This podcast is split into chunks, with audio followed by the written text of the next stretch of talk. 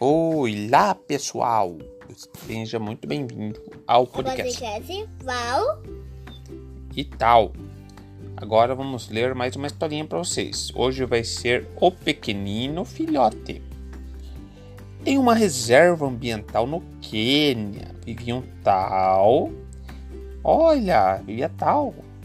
A tal e o Camunhaque, um casal de leões. Ó, você é um.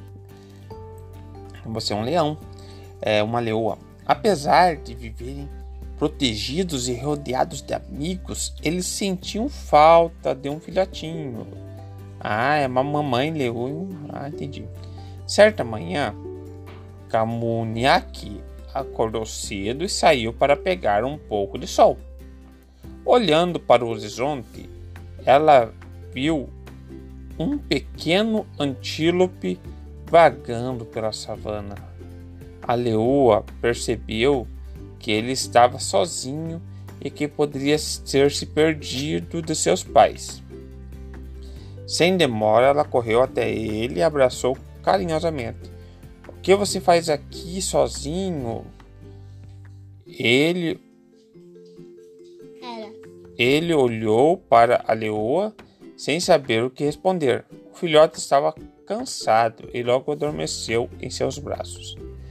Camunhaque levou o filhote até sua caverna para cuidar dele e apresentá-lo a Tal. O que faremos com ele? disse Tal. Cuidaremos como se fosse nosso filhotinho, respondeu Camunhaque. O leão não gostou muito da ideia, mas sabendo quanto a esposa sofria com a falta de um filhote, aceitou adotá-lo. Eles chamaram de Leore, que significa vitalidade da luz. Então prepararam um cantinho aconchegante para o seu filhote, com várias ervas de campo para ele comer. Lore foi crescendo e se tornou um antílope muito peralta, mas não parava quieto. Cuidado, filho, você vai quebrar alguma coisa, advertiu Camunhaque mas era tarde demais. O vaso da mamãe já havia ido para o chão. Menino travesso, dizia o pai. Seus pais tinham de estar sempre de olhos abertos, pois os outros leões não gostavam de ter um filhote de antílope no bando.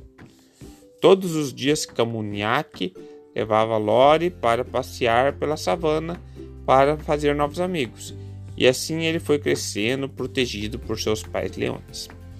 Passado algum tempo, Lore tornou-se um bebê antílope, adulto e precisou despedir-se dos seus pais. Ele sabia que teria de viver a sua própria vida e que não poderia mais ficar com os leões. Tal e Camunhaque ficaram muito tristes, mas também se sentiram felizes por ver seu filhote crescido e podendo seguir seus próprios caminhos. Lore prometeu que sempre iria visitá-lo. É, antes de partir, falou baixinho no ouvido da mãe. Ouvi dizer que há um filhotinho de zebra abandonado por perto do rio.